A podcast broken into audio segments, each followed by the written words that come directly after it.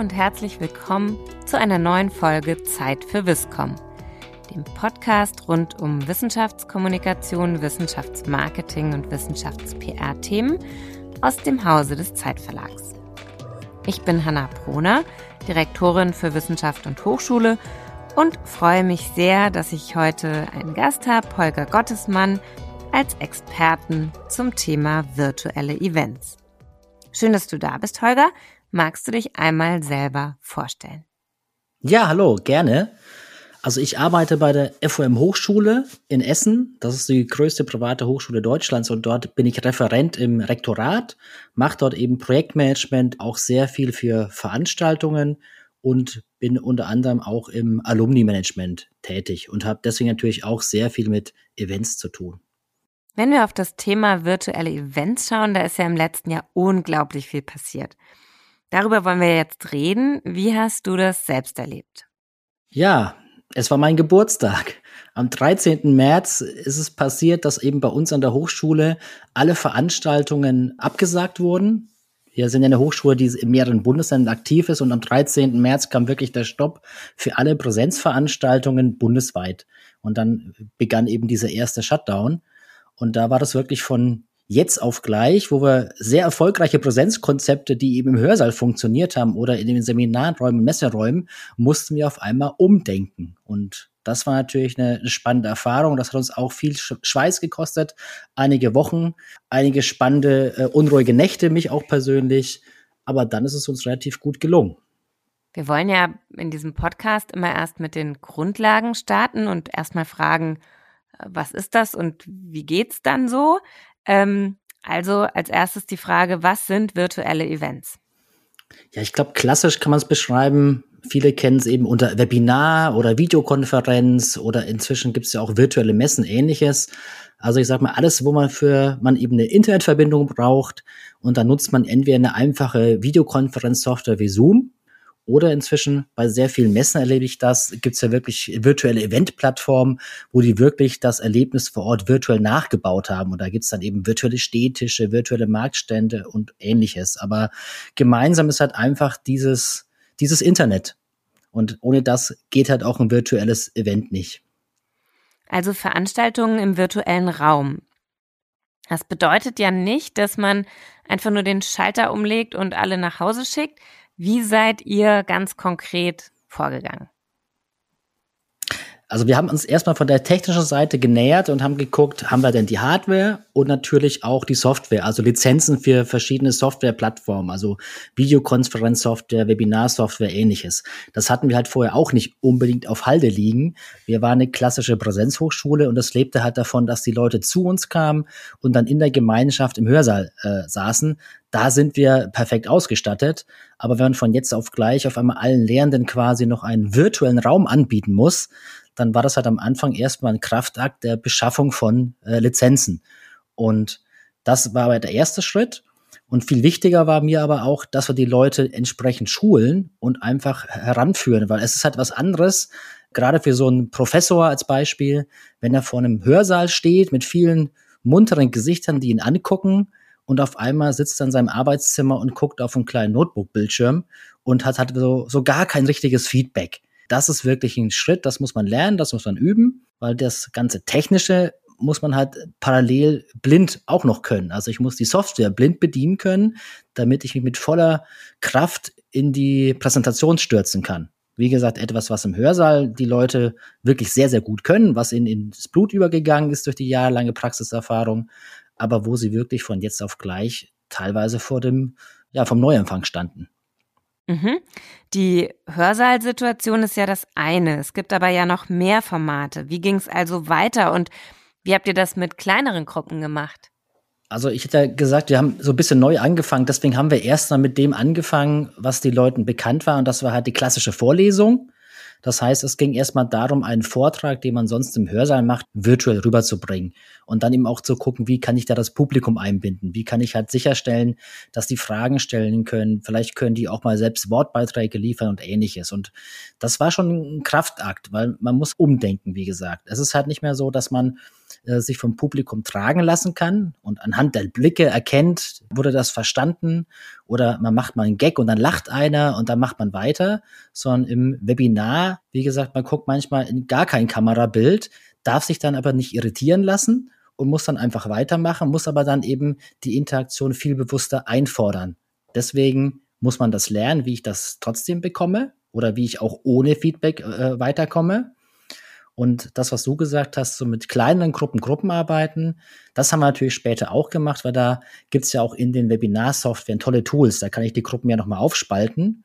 Und da fand ich es nachher persönlich sogar besser, weil eine Gruppenarbeit in so einem großen Saal muss immer organisiert werden. Wer geht in welche Gruppe? Rechte Ecke, linke Ecke, zweiter Raum. Und in der Webinar-Software ist es halt mit einem Klick entfernt und ich habe die Gruppe aufgeteilt und dann können die halt in eine Gruppenarbeit gehen. Also da zeigt es sich halt sogar eine Stärke im Virtuellen, die vor Ort einfach mit nur viel Aufwand nachzubauen gewesen wäre. Man hört bei dir immer total gut diese zwei Pole heraus. Auf der einen Seite die Chancen, die die digitalen Formate oder die virtuellen Formate bieten und dann auf der anderen Seite aber auch die großen Herausforderungen. Ähm, virtuelle Events haben im Idealfall ja auch Interaktionsformate oder auch dialogische Formate, ähm, Feedbackschleifen. Wie kann man das am besten umsetzen? Was ich ganz gut finde, sind diese Abstimmungstools. Da gibt es sehr viele Systeme. Also wir nutzen bei uns zum Beispiel ein Tool, das heißt Mentimeter. Und das ist wie so ein Classroom-Response-System. Das kann man sogar analog einsetzen. Dann sitzen halt die Teilnehmer mit dem Handy da, wählen sich über eine Internetseite ein und beantworten dann Fragen. Das kann man sich so ein bisschen vorstellen, wie so ein TED auch im Fernsehen ja manchmal angewandt ist. Und das ist auch eben in der normalen Veranstaltung schon eine Bereicherung, weil ich kann halt bei einer Großgruppe von 200 Leuten auch mal so eine TED-Umfrage machen und habe sofort das Ergebnis im Hörsaal an die Wand projiziert. Und in den Webinaren kann ich das natürlich genauso benutzen. Äh, und da ist genau die Chance, dass ich die Interaktion noch stärker einfordere. Da plane ich halt wirklich alle zehn Minuten eine Frage über dieses Tool rauszuhauen. Die Leute antworten auch. Sie haben ja sowieso das Smartphone wahrscheinlich irgendwo da liegen. Und dann kann ich mit einem Klick das Ergebnis der Abstimmung wieder zurück in das Webinar holen, den Leuten präsentieren und habe dann für mich halt auch so einen Diskussionsstarter oder eine Zusammenfassung oder was auch immer. Und das ist halt ein kleines technisches Tool, was mir hilft, weil ich kann es halt auch alles vorbereiten. Ich kann mir halt am Anfang wirklich strukturiert meine 20, 30 Fragen überlegen, die ich in bestimmten Intervallen rauswerfe an die Leute. Und das klappt meiner Meinung nach auch sehr, sehr gut, weil, wie gesagt, mit dem Smartphone in der Hand kann man auch sehr gut nebenbei diesen TED machen. Und das ist halt nochmal was anderes. Es ist haptisch auf dem Smartphone, das ist nicht in der Webinarsoftware. Es funktioniert in diesen Tools ziemlich gut da bin ich gerade so am Experimentieren auch ein großer Fan davon geworden. Du hast gerade so gut gesagt, alle zehn Minuten was rausschießen. Ähm, wie hat sich also die Zeitstruktur bei virtuellen Events verändert? Wie sieht es da aus bei Konferenzen oder auch bei anderen Formaten? Ja, da sprichst du einen sehr wichtigen Punkt an. Man muss kürzer denken. Also kürzer und dynamischer. Wenn man sich das vor Augen führt, so, eine, so ein zwei Stunden Vortrag in manchen Konferenzen, Meetings, den kann man schon ertragen, wenn man halt noch eine Tasse Kaffee da stehen hat und ein Konferenzgetränk und halt auch so ein bisschen in der Gegend umherschweifen kann. Aber zwei Stunden in einer, in einem Webinar jetzt, wo man nur auf einen Bildschirm guckt, das ist dann halt wirklich auch körperlich anstrengend. Also die Augen ermüden bei so einem Bildschirm sowieso schneller und man kann irgendwann dem auch nicht mehr folgen. Man schweift dann vielleicht ab, je nachdem, wo man gerade ist, in der eigenen Wohnung, im eigenen Wohnzimmer. Und deswegen muss man da kürzer denken. Das ist aber auch machbar, weil man zwingt sich ja dadurch, den Inhalt auf das Wesentliche zu reduzieren. Also das ist gar nicht so schlecht, dass man sich noch mal genau äh, drauf versteift, weil ich kenne das selbst bei manchen Vorträgen, wenn ich halt wirklich zwei Stunden zur Verfügung gestellt bekomme, dann fülle ich das halt auch zwei Stunden und mache halt auch mal Slides oder Punkte rein, die vielleicht nicht unbedingt notwendig wären.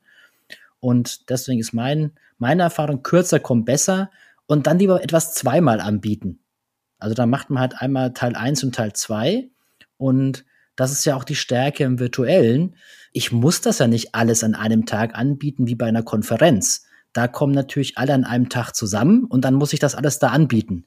Aber virtuell reisen die Leute ja nicht an, sondern sind ja nur einen Klick entfernt. Und deswegen mein Fazit kürzer und lieber häufiger, Aufbauveranstaltungen, Wiederholungen. Das passt viel besser fürs Publikum und es ist alles nur ein Klick entfernt, ohne Reisekosten.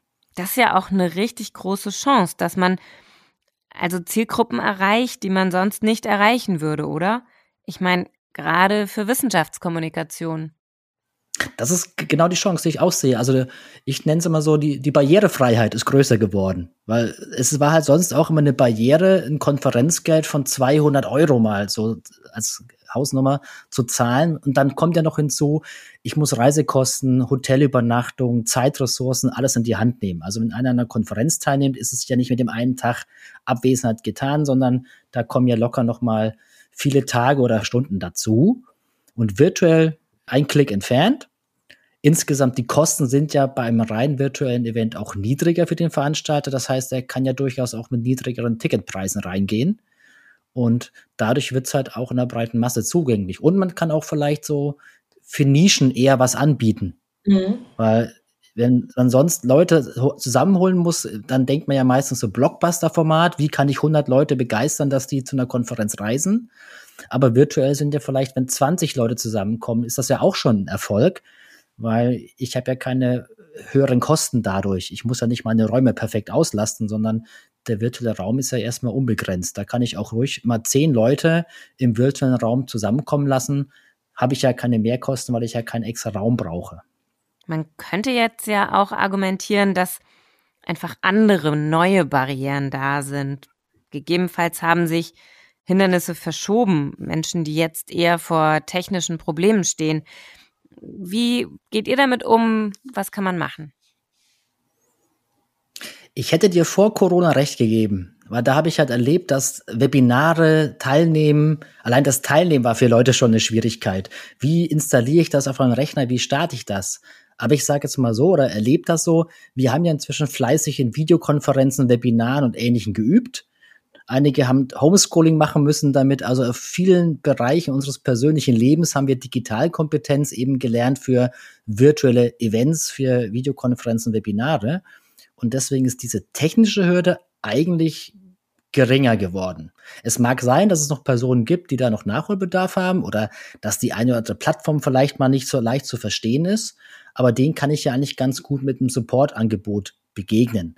Und auch vorher war es bei Konferenzen immer notwendig, den Leuten irgendwie den Eingang zu erklären, die Anreise zu erklären und ähnliches. Also der Supportaufwand ist jetzt beim virtuellen durch diese Corona-gemeinsame äh, Erfahrung eigentlich geringer geworden, beziehungsweise eben die Digitalkompetenz höher. Äh, deswegen sehe ich das jetzt nicht mehr so. Das ist eine Chance, die wir jetzt haben, weil wir müssen halt gucken, dass diese Kenntnisse auch nicht mehr verkümmern. Jetzt haben wir schon von digitalen Vorlesungen, von Workshops, von Konferenzen gesprochen. Habt ihr auch andere Formate ausprobiert? Ja, letztes Jahr haben wir mal ausprobiert ein virtuelles Master-Forschungsforum. Das war eine Veranstaltung, wo wir eben alle Forschenden unserer Hochschule in bestimmten Gebieten zusammengeholt haben, virtuell, und haben die mit Studierenden zusammengebracht, dass sie halt gemeinsam auch mal über Forschungsfragen für Abschlussarbeiten diskutieren oder sich eben auch mal austauschen zum aktuellen Kenntnisstand der Forschung. Und das war halt eine tolle Möglichkeit, das virtuell zu machen, weil unsere Forscher sind halt deutschlandweit überall verteilt, auch unsere Studierenden. Wir sind ja eine sehr breit verteilte Hochschule mit vielen, vielen Studienorten. Und da war das halt die Chance, im virtuellen auch mal den Münchner mit den Hamburger zusammenzukriegen, mit nur einem Klick, wie ich es immer nenne. Äh, in der Vergangenheit haben wir das mal versucht, da mussten die anreisen, das ist dann leider gescheitert. Und das war etwas, wo ich sage, da konnten wir wirklich die kompletten Stärken des Virtuellen für uns nutzen und die Entscheidung war auch, dass wir das fortführen. Also zukünftig werden wir unsere Master-Forschungsforen mit unterschiedlichen Schwerpunkten rein virtuell durchführen, weil einfach die Stärken von dem Ganzen überwiegen. Man kann Leute schnell zusammenbringen über große Entfernungen und es ist durchaus auch möglich, sich anspruchsvoll mal über Forschungsthemen auszutauschen. Ja, das ist super, weil regionale Unterschiede überwinden geht ja dann auch international. Also USA, China, Deutschland, das ist alles nicht weit weg. Genau, das ist halt die Chance. Und das ist natürlich sofort auch eine Aufwertung der Veranstaltung. Auf einmal kann der Studierende halt einen wirklichen Praxisvortrag aus erster Hand von renommierten Wissenschaftlern aus China, USA, wie auch immer bekommen. Also das ist auf jeden Fall etwas, was in der Schublade liegt, um das Format einfach noch weiter aufzuwerten. Da werden wir dann gezielt unsere ausländischen Partnerunis ansprechen und dann übernehmen die auch ganz selbstverständlich da einen Slot in diesen Masterforum.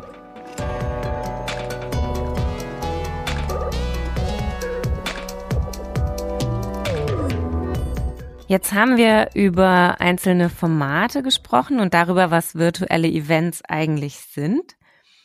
Was ich sehr spannend finde, ist in diesem Zusammenhang auch noch einmal die Frage nach Erfolgsmessung bei virtuellen Events oder auch Erfolgskontrolle. Was macht virtuelle Events eigentlich erfolgreich? Ähm, bei Live-Events sind es häufig schöne Bilder, volle Stuhlreihen, gute Rezeption oder PR. Wie ist das im virtuellen Raum? Hat sich da was verändert? Ich will mal das mit einem Beispiel erklären. Wir hatten jetzt vor kurzem bei uns eben eine, eine virtuelle Dozentenkonferenz. Das ist eine mehrtägige Weiterbildungsveranstaltung. Da kommen alle zusammen aus ganz Deutschland. Da gibt es unterschiedliche Seminare, da gibt es eine kleine Hausmesse und ähnliches. Wie gesagt, bisher immer durchgeführt in Präsenz und diesmal gezwungenermaßen in digital. Und ich war eigentlich begeistert, wie gut wir diesmal Erfolgskontrollen durchführen konnten. Weil in der Vergangenheit haben wir halt Erfolgskontrollen durchgeführt. Wir haben dann Fragebogen verteilt, die Leute gefragt, wie hat's euch gefallen? Und da kommt raus so, ja, ja, passt schon. Und das war's irgendwie. Und diesmal hatten wir halt auf der einen Seite auch Daten, die gesammelt wurden durch diese ganze Softwarenutzung ähnliches. Also wir haben digitale Teilnehmerlisten, wir wissen, wie lange die Leute in den Sessions waren. Also sehr viele Daten, die von diesen digitalen Tools ganz normal erhoben werden, können wir eben auch für Messzwecke heranziehen. Und wir haben ist auch natürlich ergänzt durch eine äh, Online-Evolution. Und das war für die Leute halt auch wieder nur so ein, zwei Klicks entfernt. Und da haben wir sehr viele Rückwerfe bekommen und haben dann auch noch, ich hatte ja vorher mal so dieses Tool Mentimeter erwähnt. Und da haben wir natürlich auch oft gefragt, wie hat es euch gefallen, wie hat das gepasst, gebt uns Feedback. Und das war zum ersten Mal sehr komfortabel, dass wir eine sehr, sehr große Datengrundlage hatten und dann wirklich auch äh, das auswerten konnten. Also das darf man nicht unterschätzen. Diese digitalen Spuren, die die Leute hinterlassen, hat man halt bei Offline-Veranstaltungen manchmal nicht so. Da guckt man wirklich nur, ist der Saal voll, aber das sagt ja erstmal nichts aus. Aber wenn ich halt weiß, wie lange saß denn jemand in dem Saal oder sind die Leute äh, früher gegangen und ähnliches, das misst man ja meistens so nicht. Und man kann halt auch, wenn die Leute eh online unterwegs sind, die viel öfters zu kleinen Abstimmungen mal so, so anleiten. Jetzt mal bitte abstimmen, hier mit einem Klick, zack, fertig.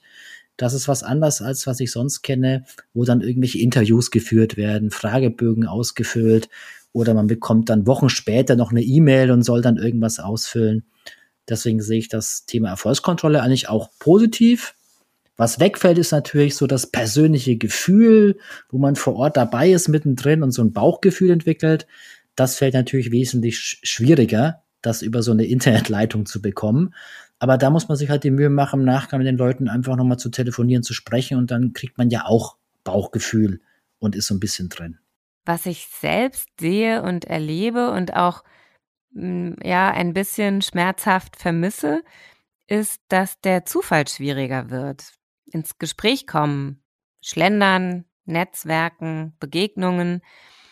Es gibt zwar auch digitale Anbieter wie Hop-In oder andere, die das versuchen umzusetzen, aber meine Perspektive ist, so richtig gut funktioniert das nicht. Wie siehst du das? Du hast gerade eine schöne Formulierung benutzt, ins Gespräch kommen virtuell kann man nicht ins Gespräch kommen, weil ins Gespräch kommen, ich stehe irgendwie, dann kommt jemand und dann spreche ich mit dem. Das ist halt einfach dieses Spontane, was ich vor allem in Präsenz kenne. Beim virtuellen muss man das immer irgendwie inszenieren oder ein Tool haben oder ähnliches. Also da fällt halt dieses irgendwo hinkommen und reinstolpern, dieses Zufallsgenerierte einfach sehr, sehr stark weg. Und das muss man einfach wissen. Deswegen bin ich jetzt auch kein Fan davon, alles eins zu eins digital nachzubauen, sondern man muss einfach sagen, das bietet ein digitales Format halt nicht. Aber dafür gibt es einfach Stärken, die so groß sind und überwiegen. Ein Spiel, Beispiel ja auch mit der Erfolgskontrolle in Datenspuren. Da muss ich dann halt sagen, okay, dann ist das andere halt zu vernachlässigen und das andere hole ich irgendwie nach oder gestalte das anders, wie auch immer. Da kommen wir doch noch mal zu einem anderen Veranstaltungsformat, auch virtuellen Veranstaltungsformat, das dir sehr nahe ist, das Thema Barcamp. Genau. Das. das ist für mich der Inbegriff von Spontanität und Atmosphäre vor Ort. Du bist ja kein Unbekannter in dem Bereich, darüber kennen wir uns ja auch, über das genau. Hochschulbarcamp. Wie war das da im letzten Jahr und wie geht's auch weiter mit dem Hochschulbarcamp? Genau, da, da sprichst du mal eigentlich mein Herzens- und Lieblingsthema aus dem Bereich Wissenschaftskommunikation an. Denn zusammen mit dem Philipp Dunkhase veranstalte ich ja schon seit fünf Jahren das Hochschulbarcamp zum Thema Social Media und Hochschulkommunikation.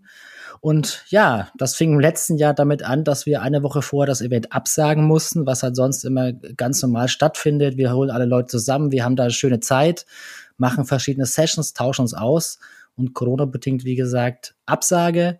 Und jetzt ist halt der Plan, dass wir da auch eine gewisse Zukunftssicherheit haben. Wir werden es jetzt im Mai auch 100 Prozent erstmal virtuell machen, mit allen Stärken und Schwächen, die das mit sich bringt. Aber ich denke, dass uns auch das gelingen wird, weil das Thema ist einfach wichtig, Wissenschaftskommunikation. Social Media eignet sich sowieso für digitalen Austausch. Und wir haben ja auch eine gute Community, die da hoffentlich dann sich auch bei dem Barcamp wieder einbringt. Und welche Risiken siehst du da? Ich fange vielleicht mal an, was man sonst beim Barcamp immer so als großen Vorteil hat, ist, man hat Leute, die sind spannend und die, die sammelt man, so nenne ich das immer. Auf dem Barcamp sammle ich spannende Leute, indem ich halt beim Kaffee mit denen spreche und dann ergeben sich natürlich auch tolle, spannende Themen in den Sessions und dann habe ich ein bisschen fachlichen Austausch und nachher habe ich halt auch so ein bisschen Community-Gefühl. Das wird im Digitalen nicht so funktionieren. Da bin ich mir sicher. Da habe ich jetzt auch Erfahrungen bei anderen Barcamps gesammelt. Aber das ist dann so. Da würde ich aber auch nicht sagen, wir versuchen das krampfhaft digital nachzubauen. Das wird nicht gelingen. Aber wir nehmen dann einfach das, was als Stärke übrig bleibt und was halt virtuell funktioniert. Auch bei einem Barcamp ist der fachliche Austausch mit Experten, wo jeder sich einbringen kann, wo man einfach spannende Themen anbietet. Und da kann man dann auch in so einer Videokonferenz mal sich eine halbe, dreiviertel Stunde intensiv austauschen. Und dann vernetzt man sich halt nicht mit dem Kaffee am Buffet, sondern einfach im Nachgang. Aber das Fachliche, wenn wir das in den Vordergrund rücken und versuchen, da ein möglichst anspruchsvolles Programm zu haben mit sehr vielen Facetten, eher kürzere Impulse als irgendwie stünd, zweistündige Sessions oder ähnliches. Ich glaube, dann kriegen wir eine gute Mischung hin. Und halt, wie gesagt, nicht versuchen, was digital nachzubauen, was nicht funktioniert. Äh, aber dann bin ich ganz zuversichtlich, dass uns das gelingen wird. Und wir haben ja auch eine digital affine Zielgruppe mit Social Media Leuten, Marketing Leuten und ähnlichen. Ich glaube, die, die kommen damit zurecht. Okay, also ich würde an der Stelle, bevor wir nochmal einen Ausblick in die Zukunft wagen, einmal zusammenfassen wollen, was wir jetzt von dir gehört haben. Ich habe gelernt, man kann normale Live-Events nicht eins zu eins in den digitalen Raum übertragen. Es kommt mir so ein bisschen so vor wie der Vergleich von Fußball und Golf. Beides ist mit einem Ball und auf dem Rasen, aber letztlich sind es doch ganz andere Bedingungen, ganz andere Rahmenbedingungen, um die man sich kümmern muss. Also, man muss neu denken, neue Formate aufsetzen und ganz rudimentär erstmal anfangen, mit Themen wie Technik, Lizenzen, richtige Software, Schulungen, Support. Dann auch kürzere und schnellere Impulse setzen, das heißt die Formate tendenziell etwas verknappen, dafür vielleicht häufiger stattfinden lassen. Und diese Riesenchance der Erfolgskontrolle. Datenspuren messen, ähm, wie finden die Leute das eigentlich? Und die Rezipienten, was schauen die sich an? Wie schauen die sich an? ist das überhaupt richtig und gut umgesetzt? Was meinst du, wenn wir jetzt in die Zukunft schauen? 2021, aber auch 2022, das nächste Jahr. Was glaubst du, was wird kommen? Was bleibt vielleicht auch? Was geht vielleicht jetzt auch wieder weg? Und ja, werden alle Veranstaltungen Hybridveranstaltungen? Ja, also ich glaube fest, dass sich das Hybride für viele Formate äh, da durchsetzen wird. Äh, ich glaube auch fest, dass bestimmte Sachen, die jetzt digital stattfinden, einfach verschwinden werden, weil eben die Präsenzalternative da einfach viel, viel besser ist. Ich glaube auch viele Messen oder andere Veranstaltungen werden erleichtert sein, dass diese Corona-Phase vorbei ist und sie einfach wieder ihr Handwerk so durchführen können, wie sie es halt gelernt haben. Aber wie schon gesagt, das Hybride ist eine Chance, die jetzt viele zum ersten Mal so entdeckt haben. Weil vorher ist es immer dran gescheitert, dass die Leute gesagt haben, Hybrid lohnt sich nicht. Warum sollen wir das ins Internet streamen? Warum sollen wir das noch im Internetpublikum zugänglich machen? Also da gab es so sehr viele technische Bedenken, die immer vorgeschoben würden. Und jetzt haben wir ja bewiesen, dass die Technik äh, ja gar nicht so kompliziert ist. Die Technik passt manchmal sogar ein Smartphone. Also zum Teilnehmen brauche ich nur ein Smartphone. Und auch zum Senden haben wir ja gemerkt, das kann manchmal auch mit Bordmitteln passieren. Und wie gesagt, da haben viele auch Technik angeschafft. Deswegen wird es durchaus leichter sein. Ist zumindest bei uns an der Hochschule so. Also wir sind in der Lage, jetzt eben auch von jetzt auf gleich hybride Veranstaltungen durchzuführen, weil wir eben einerseits äh, tolles Personal haben, was da geschult ist, damit umgehen kann, die Technik angeschafft haben, also die Hardware, auch die Software und dann steht dem Hybriden eigentlich nichts mehr im Wege. Und die Teilnehmer können sich ja bewusst für das eine oder das andere entscheiden. Die sagen halt, ich möchte das Menschliche vor Ort, dann kommen sie halt vorbei. Das kostet vielleicht ein bisschen mehr, hat aber auch ein paar Vorteile. Und die anderen sagen, ja, mich hat jetzt genau dieser eine Baustein, dieser eine Fachvortrag interessiert. Dann ist es halt mit dem Klick auch möglich. Dafür ist es halt dann nicht so intensiv, weil irgendwas wegfällt. Aber die Leute können sich bewusst dafür entscheiden. Also vielleicht ist es die Option, dass man zukünftig einfach Veranstaltungen mit so einem weiteren Ticket äh, für eine neue Zielgruppe irgendwie erschließt. Das wäre ja eigentlich ein sehr schönes Konzept für die Zukunft, dass man sagt, jeder bekommt den Typ Veranstaltung, den er sich selbst wünscht. Wer gerne live aufeinander trifft, zufällige Begegnungen mag, am Städtisch steht und abends zusammen ein Bier trinken geht, der kann das haben. Wer aber gleichzeitig sagt, ich habe keine Zeit und möchte nur in einem ganz speziellen Slot mich irgendwo mit dazu wählen, der kann das auch machen. Also sozusagen verschiedene Konzepte für verschiedene Zielgruppen zu haben. Das wäre eigentlich ja eine schöne neue Veranstaltungswelt.